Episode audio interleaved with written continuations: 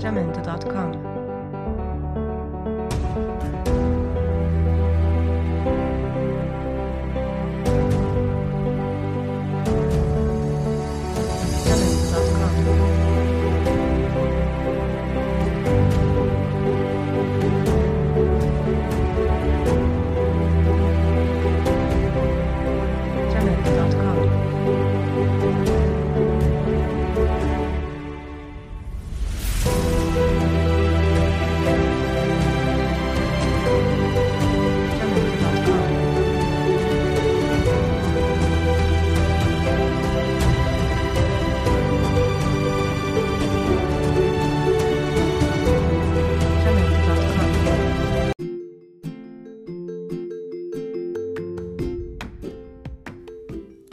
tudo bem? Seja bem-vindo a mais um De Frente com a D.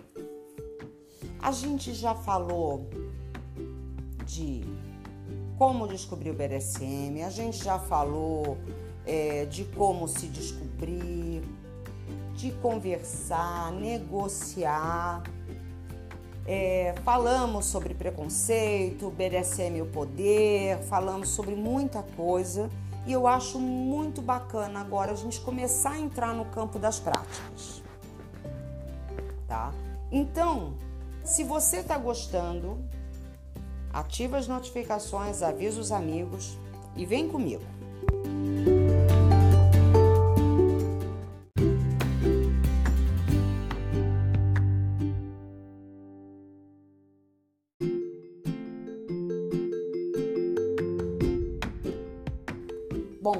Gente vai começar a falar de práticas.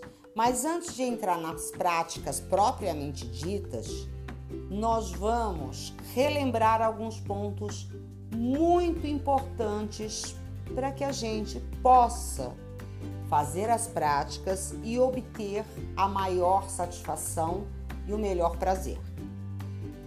Primeira coisa que a gente vai relembrar: limite.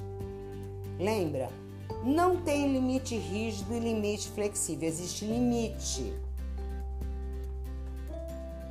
Vou me usar de exemplo. O que são limites para mim? São limites para mim. Minha família, meu, meu trabalho, minha integridade e sanidade física e mental. Isso para mim é limite. Tem três coisas que eu falo, eu não faço, tá? E duas dessas três coisas, se alguém tentar fazer comigo, eu vou na delegacia. Porque são crimes. Pelo menos para mim. Pedofilia e zoofilia. Para mim isso é crime. Eu não faço e não tenta fazer comigo e escatologia também não. Então, isso para mim são limites. Não vem que não tem. Tá? Ponto. Ah, mas e o resto, Desirê? Você faz tudo? Não, pera lá. Tem coisas que eu, eu faço uma lista. Coisas que eu já fiz e faço de boa, que eu gosto de fazer, tenho um puta de um tesão em fazer. Tem coisas que eu já fiz, eu faço de boa, mas assim não me dá tanto tesão. Tem coisas que eu já fiz e assim, pra mim não fede, não cheira, não, não é um problema. Não me nego a fazer. Coisas que eu já fiz e eu não gostaria de fazer novamente. Aí vem tem coisas que eu nunca fiz e eu tenho verdadeira veneração, adoração para fazer. Tem coisas que eu nunca fiz que eu gostaria de fazer. Não são aquele tesão maior, mas eu gostaria de fazer. Tem coisas que eu nunca fiz e que assim, para mim tanto faz, tanto fez. Eu apenas não fiz. Tem coisas que eu nunca fiz e eu não faria. toda essa blacklist, que eu chamo de blacklist, toda essa lista, eu chamo de blacklist e eu dou na mão do top. Aí o que, que ele vai fazer? Ele vai trabalhar os pontos que ele quiser no momento que lhe aprover, lhe der vontade da forma que ele desejar. Simples assim. Isso é feito de forma consciente e coerente. Um outro ponto que eu acho muito importante, e eu gostaria de frisar bem isso. Presta muita atenção.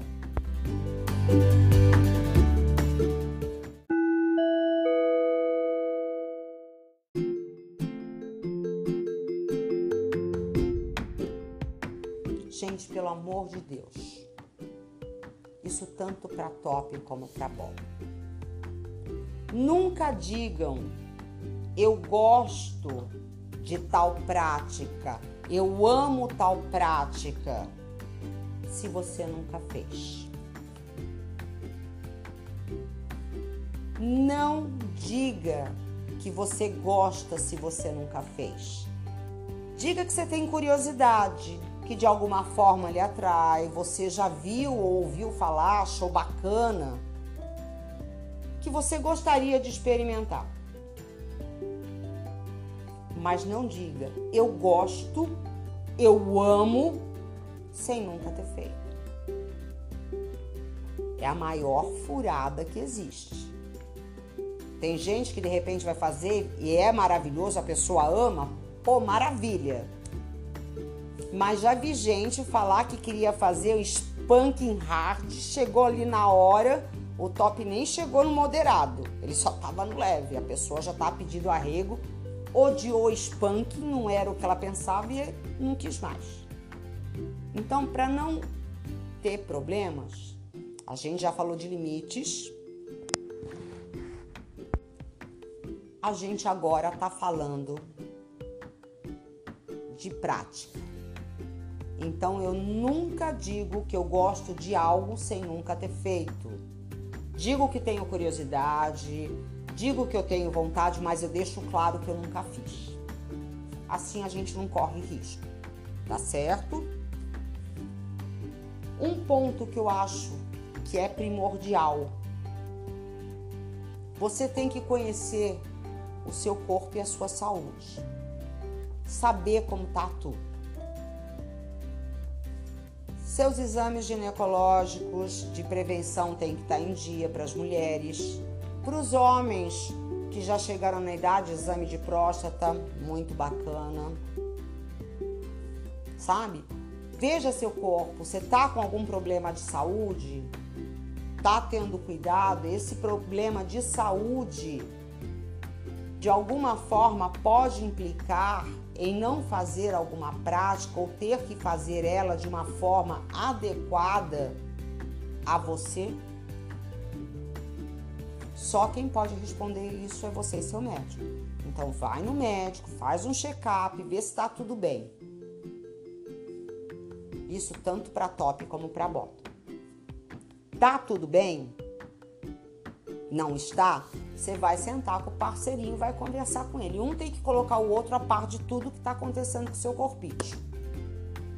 Né? Porque a gente pode olhar por fora, tá tudo bem, de repente a pessoa tem um problema cardíaco, de repente a pessoa tem um problema respiratório, um problema de circulação. Tudo tem que estar tá às claras para o outro, para a gente e para o outro. Lembrem-se sempre disso. Não pode esconder qualquer tipo de condição de saúde desfavorável porque você queira fazer uma prática e você vai esconder do outro. O outro tem que estar ciente, senão deixou de ser consensual. Só você sabe, o outro não está sabendo dessa parte. Então, tudo muito às claras. Tá? Então, eu não vou falar do que eu gosto de algo que eu nunca fiz e eu vou cuidar da minha saúde e vou falar para o meu parceiro qualquer problema de saúde que eu tenha que possa ser impeditivo ou não para alguma prática. Agora, uma outra coisa que bottom e top tem que saber: anatomia do corpo, gente. Vocês têm que saber onde está cada órgão vital. Por quê? Ah, mas eu não preciso estudar isso. Precisa sim. Ah, só o top tem que saber. Não, você, ué. Não é você que. O bottom não é o que vai receber. Ele, mais do que ninguém, ele tem que saber onde estão os seus órgãos vitais. E o top tem que estudar também, porque ele que vai fazer, aplicar a prática. E tem locais que práticas não podem ser aplicadas. Você vai fazer agulha nos olhos? Você tem técnica para tal? Quem que é a doidinha que vai deixar se aplicar agulha nos olhos? Não, então a gente não vai fazer agulha nos olhos. Os riscos são muito grandes. Ah, vamos fazer agulha nas costas. Você sabe fazer agulha? Você vai aplicar onde nas costas? Ali na coluninha cervical, né? Ao redor da espinha? Não, você não vai aplicar ali porque ali tem vértebra, tem muita coisa que não é legal aplicar porque você não tem técnica. Você sabe fazer a prática? E assim, não é só top que tem que aprender a fazer a prática. O bottom também, porque ele vai receber. Ele pode não estar fazendo a prática em alguém, mas ele está recebendo. Ele tem que saber o que está sendo feito nele. Até porque, se ele souber e o top de alguma forma errar, fizer alguma coisinha diferente, ele já vai se ligar. É responsabilidade dos dois. Aprender sobre anatomia humana. Áreas que podem receber práticas e áreas que não podem. Por exemplo, você não vai fazer um spanking nos rins, né? Na altura dos rins. Pessoinha vai começar a urinar sangue em uma semana, ela tá na roça.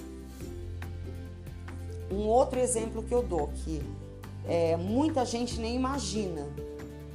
Bastinado. O que, que é o bastinado? É uma prática que consiste no spanking na sola dos pés. Só que a grande maioria das pessoas nem sonha que todas as terminações nervosas do nosso corpo estão nas solas dos pés.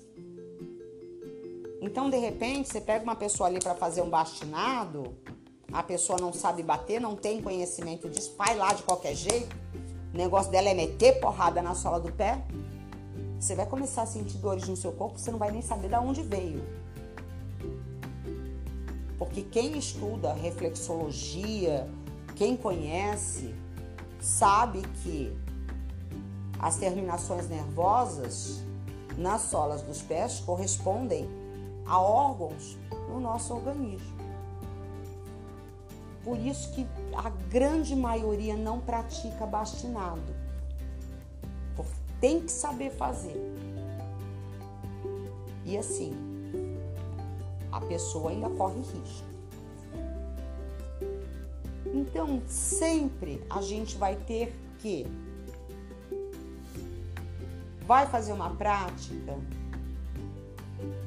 Vamos estudar a prática. O top tem um puta de um conhecimento, o bottom nenhum. O top explica pro bottom como é a prática. O bottom tem que saber e prestar atenção no que está sendo feito com você. Gente, eu acho muito bacana tutorial de YouTube para maquiagem. Sabe? Eu vou dar até o exemplo da maquiagem. Quando você nunca fez maquiagem na vida e você vê essas é, blogueiras fazendo maquiagem, meu, elas fazem ali pá, pá, pá, pá, pá, pronto. Outra mulher. A gente vai fazer, parece o palhaço do circo. Às vezes nem no circo não dá para entrar. De tão feio que tá. Por quê? É preciso aprender, é técnica. E maquiagem de boa, tá? Você fez, deu errado, meu, você passa ali uma água micelar, tira tudo. Tranquilo, pega, passa de novo lá é, seu hidratante, começa de novo e vai tentando, é erro e acerto. Dá para você fazer isso com o corpo de uma pessoa? erro e acerto? É complicado. Então as práticas, elas têm técnicas. Tem pessoas que desenvolvem técnicas e até põem no YouTube, mas não é a mesma coisa que você está ali aprendendo lá da pessoa. Pelo amor de Deus, para de ver tutorial de prática no YouTube. Teve um cara uma vez que a menina era louca para fazer agulhas. Mas do jeito que ela queria, até porque ela tinha duas hérnias de disco, os tops falaram que não. Aí ela começou a conversar com o top, ela falou que o sonho dela era fazer agulhas, e daquele jeito, com as agulhas enfiadinhas ali na espinha dela e dali saindo plumas. Ha!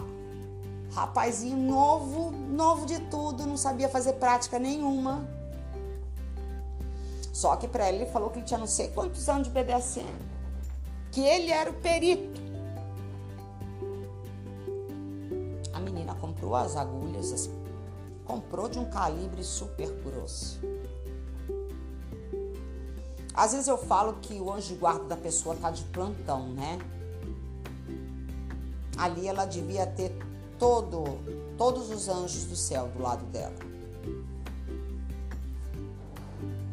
Porque o cara fez. Ficou lindo. Ficou lindíssimo. Ela postou a foto, todo mundo achou maravilhoso, todo mundo bateu palma. E passou. E aí esse rapaz não falou mais com ela. Depois que ele fez a prática, ele não falou mais com ela. Eles acabaram perdendo o contato. E aí eu para uma festa, a gente estava lá no hotel, alguns amigos chegando para irmos juntos. Minha amiga que estava comigo conhecia o rapaz e convidou ele. Aí chegou lá. Gente, eu fiquei passada e amarrotada. Sabe como ele aprendeu a fazer agulhas? Com quem ele aprendeu a fazer agulhas? Com um cara que ele nem lembrava o nome. E ele viu um tutorial no YouTube de um carnavalesco, tá? Que ele colocava as agulhas no suporte, na, na no colã da moça, né? Que era transparente, tudo. Ele colocava ali suporte todo peludinho, né? Para fazer, que eram as penas. Ele viu ali e aí ele resolveu enfiar as agulhas de grosso calibre na coluna da menina. É milagre ou não é? Aí eu chamei ele de irresponsável. Porque é irresponsável. Falei, se você queria aprender, por que você não chamou fulano, ciclano ou beltrano? Tem muita gente que sabe fazer agulha e tem uma técnica perfeita. Nem sangrar sangra.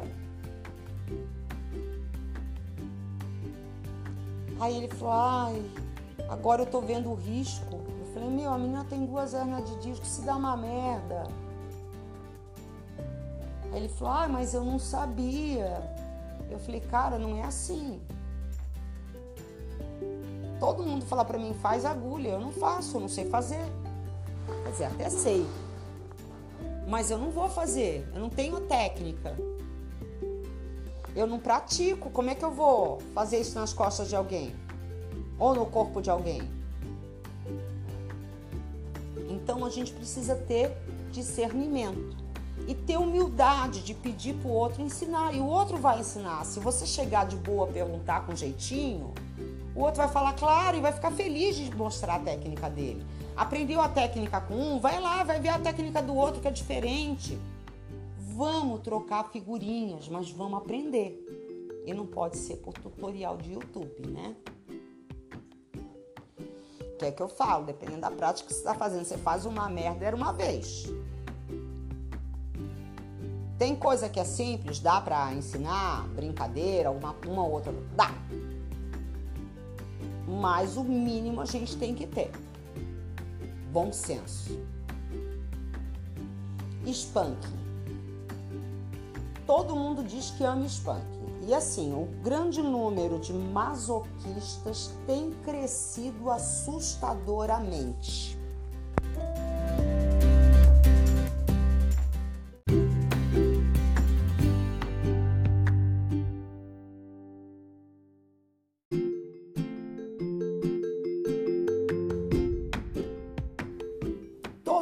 Masoquista, não é?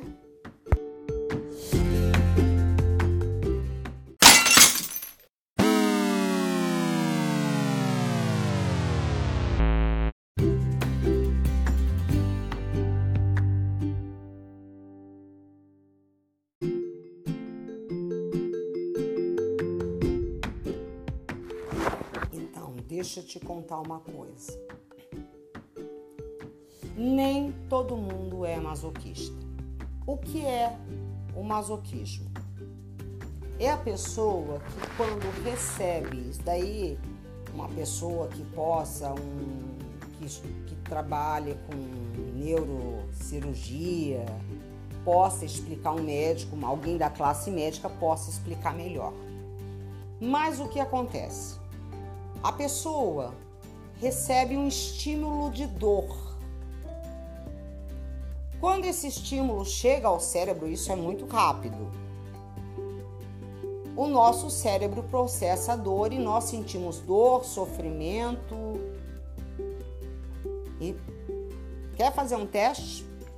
Mete o dedinho na quina da mesa, mete com vontade. Você vai chamar Jesus de Genésio. Você está sentindo dor. No masoquista, alguns estímulos de dor chegam ao cérebro e por algum motivo o cérebro transforma esses estímulos de dor em sensações de prazer. Então, todo mundo é masoquista? Não. Desculpa eu te contar. Existem pessoas que gostam de práticas. E gostam tanto da prática que elas criam resistência e às vezes têm até mais resistência que um masoquista. E elas gostam daquela prática, aquela prática dá prazer a ela. Vou me usar de exemplo novamente. Quando eu cheguei no meio, eu, eu, tive, eu tinha muita resistência. Muita. Eu não podia ver um X que eu me pendurava. Amava, aliás, amava não, eu amo um spank. E quanto mais pesado, melhor eu fico. Amo um spanking pesado. Todo mundo gritava que eu era masoquista. Aí você me pergunta, Desirê, você tem prazer na dor? Nenhuma. Nenhuma. Não gosto de sentir dor. Eu não suporto dor. Não gosto de dor. Meu, mas você apanhava feito não sei o que. Então, a questão é: eu gosto de spanking, eu gosto. Quanto mais pesado, melhor. Só que não é a dor que me move. Eu gozo fazendo spanking, nossa, gozo horrores. Não precisa nem encostar em mim. Chicote faz a parte dele. Mas qual que é o meu tesão? É ser vergada, é ser subjugada, é ser dominada. E o spanking me dá esse contexto de subjugação. Eu estou à mercê do outro. Isso me pira. Não é a dor. O spanking serve de instrumento para o meu prazer. Então, o meu prazer é muito maior do que a dor. Eu, praticamente eu não sinto dor ali naquela hora, porque aquele contexto está tomando conta de mim. E é um prazer intenso. Eu sei que parece loucura para quem está ouvindo, mas é assim. Gosto de dor? Não, eu não gosto de dor. Ah, mas você ama spanking? Amo spanking, porque ele me oferece um contexto que é o meu prazer. Então eu aguento spanking, aguentava spankings muito pesados, às vezes até mais do que muitas masoquistas. Existem meninas que são submissas e cujo prazer é só o prazer do top. Elas não têm prazer no spanking, mas elas desenvolvem uma resistência fabulosa, porque ao olhar nos olhos do seu senhor, da sua senhora, e ver o prazer que está sendo obtido com seu corpo, a pessoa pira. E é capaz de ela passar uma noite inteira apanhando. Porque enquanto ela estiver vendo aquele brilho no olhar, é uma coisa que não dá para explicar. Então nem todo mundo é masoquista. Você pode gostar de contextos dentro de práticas que exijam e que ofereçam dor, sem gostar da dor. E não tem problema com isso. Tá? É normal. Porque isso ninguém conta pra gente. E por que, que eu tô falando isso? Gente, existe masoquista porra, lógico que existe. Nós temos masoquistas fabulosas no meio. Só que você tem que tomar cuidado. Por quê?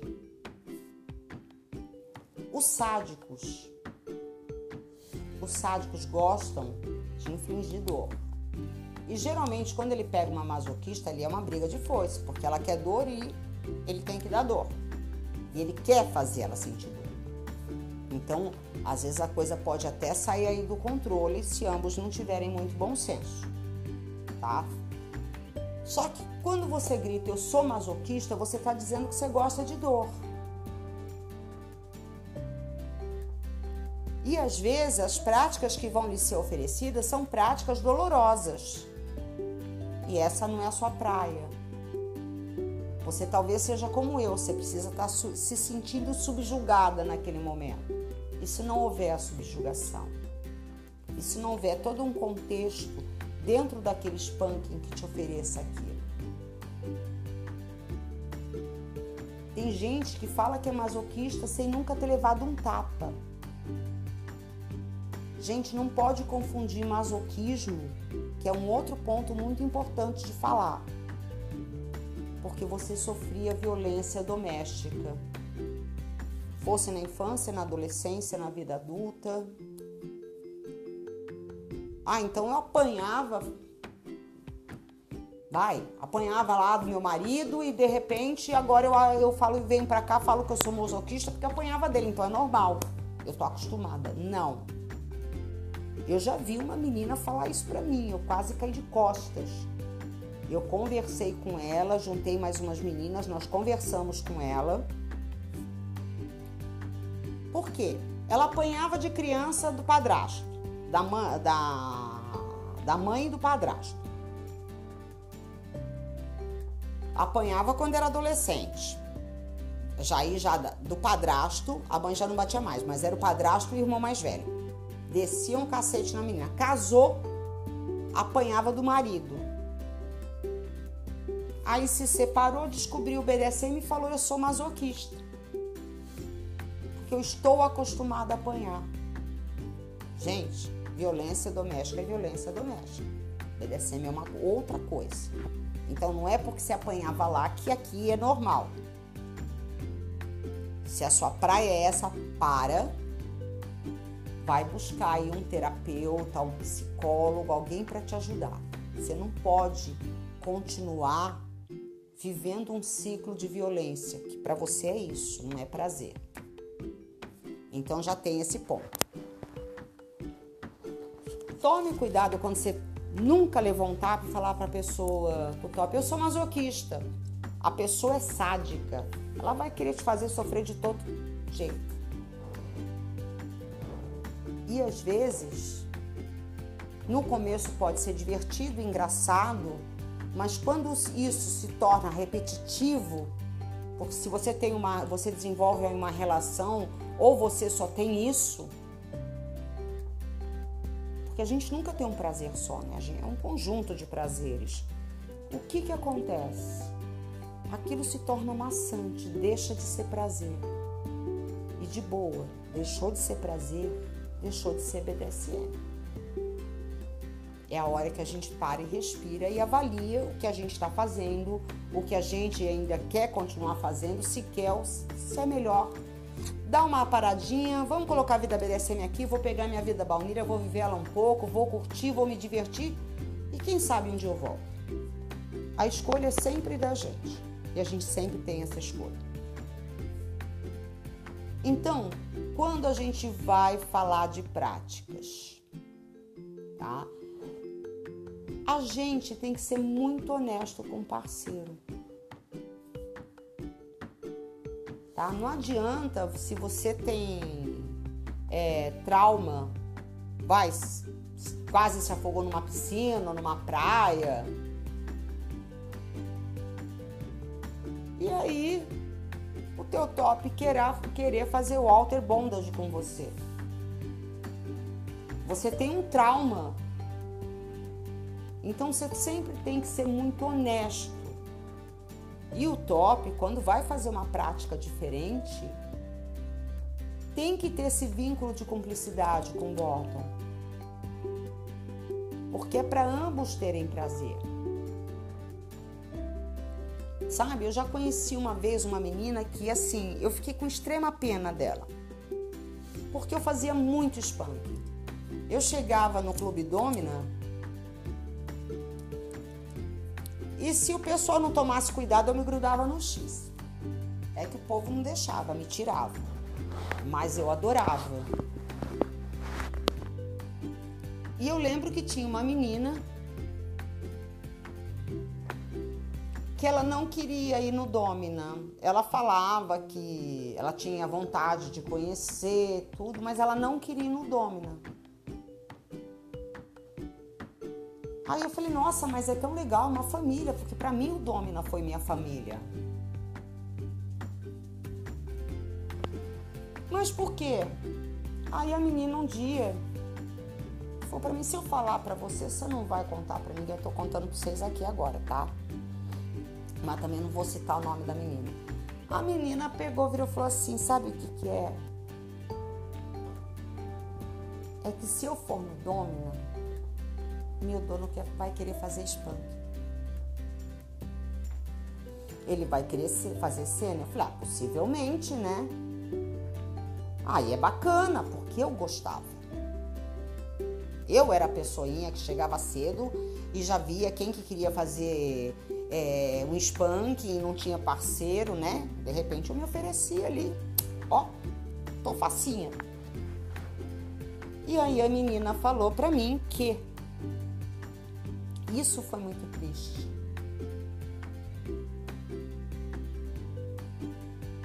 Eu não quero fazer. Eu falei, você tem vergonha? Você não precisa ficar nua, não, pelo amor de Deus. Você faz ali com a roupa que você quiser, você pode colocar um shortinho. Sem problema. Ela falou: não, você não entendeu, eu não suporto spunk. Eu falei, ué, mas você não faz aí com seu dono? Eu faço porque ele gosta, mas eu mesmo odeio. Eu não suporto. Eu não vejo a hora de acabar. Eu, oi?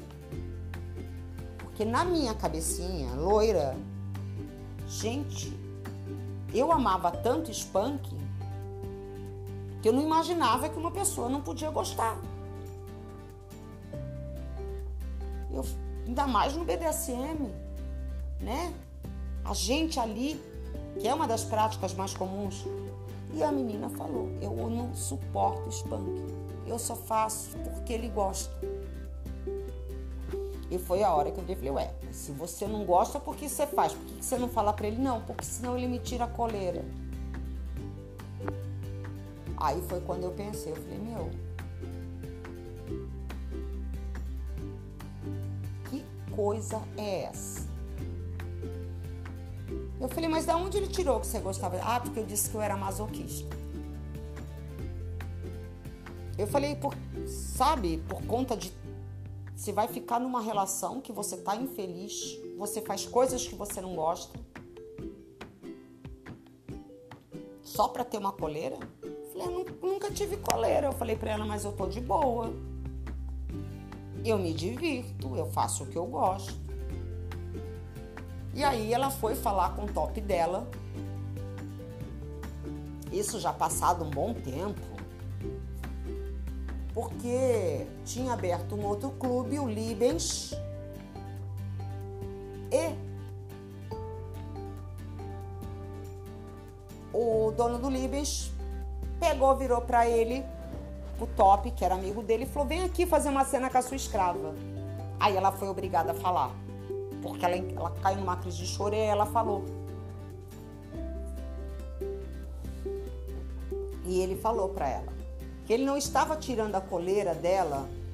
Ele tirou a coleira dela, mas ele falou para ela: "Não estou tirando a sua coleira porque você não quer fazer o spanking, não é isso".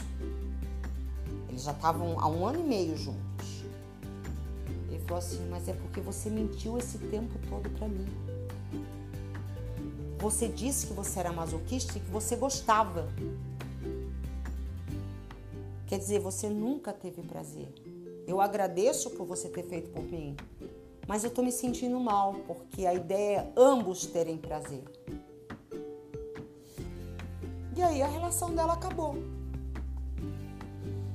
Então por isso que eu te falo, tem pessoas que gostam de tais práticas. Eu vou ser muito franca com vocês. Eu acho lindo o shibari. Nossa, eu piro quando eu vejo ele pronto. Principalmente se tem suspensão. Nossa, eu deliro. Mas para olhar, tá? Não tenta fazer em mim. Eu não gosto. Não tenho paciência para ficar parado. É, eu tenho que ser amordaçada porque eu dou palpite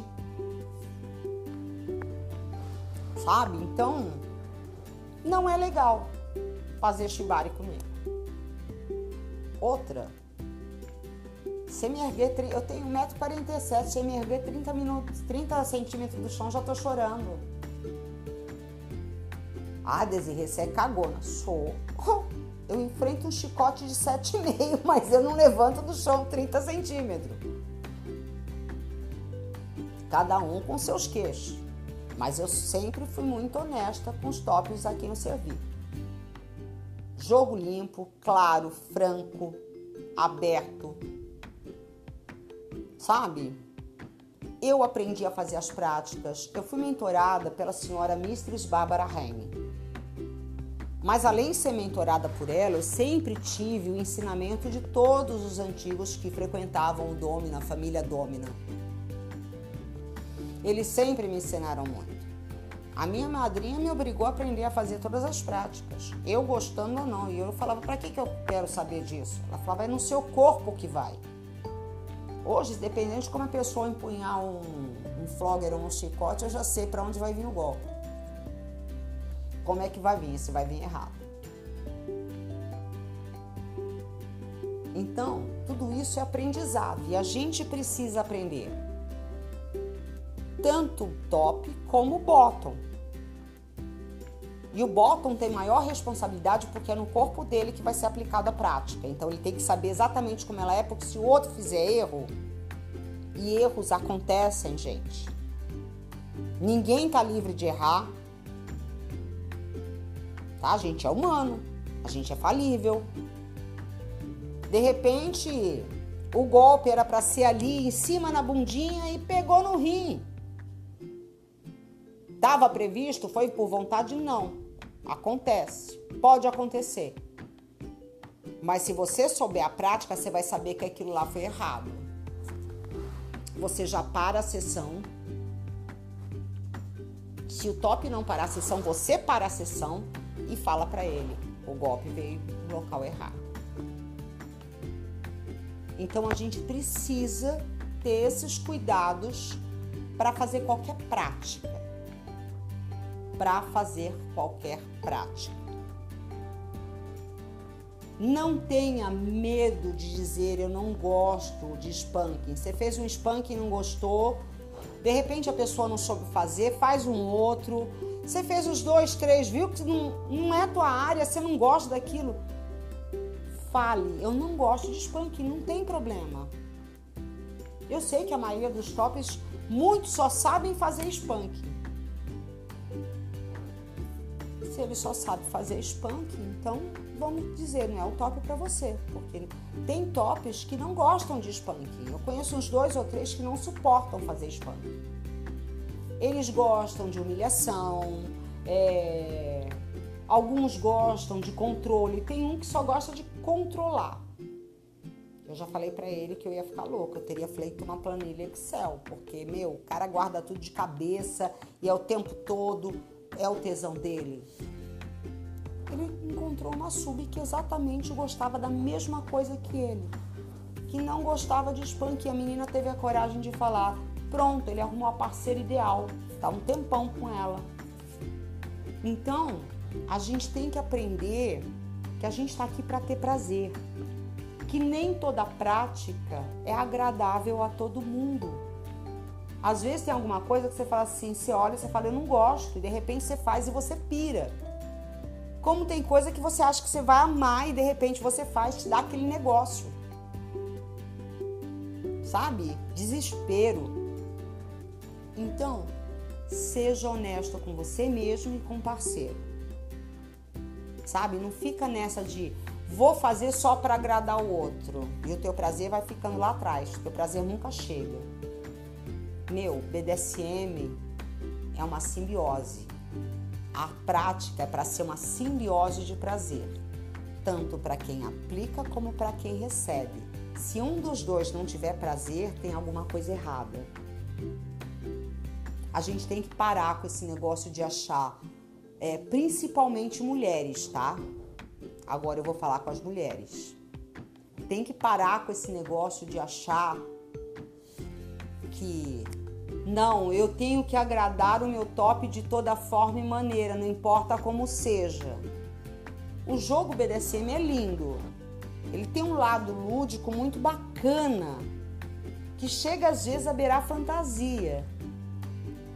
Mas não se esqueça que você faz BDSM real. Não esqueça a finalidade pela qual você está aqui, que é ter prazer, satisfazer a tua perversão. Então, não se propõe a ficar fazendo coisa, uma vez ou outra você faz para agradar, tudo bem, de boa. Agora, você fazer coisas só para o outro e nunca nada para você, de boa. Tá aqui para quê? que a gente vem para cá para satisfazer a nossa perversão, para ter prazer. Se eu não vou satisfazer minha perversão, não vou ter prazer, vou ficar aqui fazendo o quê? Oxe. A gente tem que aprender a viver a realidade e a buscar a satisfação da nossa perversão. Sempre. É para isso que a gente está aqui. Se o motivo que você está aqui é outro, Aí você pensa bem no que você quer. Mas o BDSM é para isso. Então, a gente sempre vai procurar um parceiro que seja a contrapartida da nossa perversão. Seja para ter uma DS, uma relação SM, para ter uma relação DS ou uma relação SM, ou seja, simplesmente para fazer uma vulsa, para curtir, ter um play partner aí, a pessoa tem que ter a contrapartida da tua perversão, da tua perversão principal. E você tem que ser a contrapartida da perversão principal dela. Que você, vez por outra, vai fazer práticas que não são tão agradáveis para você, mas é o prazer do outro e você concordou nisso, você acordou nisso, é uma coisa. Da mesma forma que várias vezes, talvez ele vá fazer práticas com você que não são tão agradáveis para ele, né, pro top, mas ele faz essas práticas porque ele sabe que é o seu prazer. Então entendam, a gente faz prática para ter prazer. A gente não faz prática para mostrar para os outros. É óbvio que quem é exibicionista tem um outro tesão aí, mas isso daí é outra coisa. Mas as práticas é para ambos terem prazer. Então, as pessoas, você não precisa fazer prática para mostrar para os outros. Não adianta nada você fazer prática para mostrar para os outros se você não tem prazer nenhum. O que, que adianta? Você está mostrando o quê? Fingimento. Né? Então, cena fake. Não, a gente faz seda para mostrar o nosso prazer e esse prazer contagia o outro e dá prazer ao outro. Tem muita gente que é voyeur. Eu não vou citar o nome das pessoas, mas eu, por exemplo, uma vez eu estava no Domina, tinha um casal fazendo cena. Eu estava tão extasiada que eu estava suspirando, mandaram eu para suspirar mais baixo. E depois, conversando com a moça, ela mesma falou assim: Eu escutei os teus suspiros. Sabe? Então, assim, é... o prazer do outro muitas vezes é o nosso prazer também quando a gente assiste uma cena. E é muito bacana saber que as pessoas estão ali fazendo aquilo de verdade, sentindo prazer de verdade. Porque é esse prazer vem pra gente. Você não gosta de fazer cena? Faça você o seu top, mas tenha um prazer. A prática, independente de qual ela seja, é para termos prazer. Não esqueçam disso nunca. Quando o BDSM deixa de ser prazer, tem alguma coisa errada.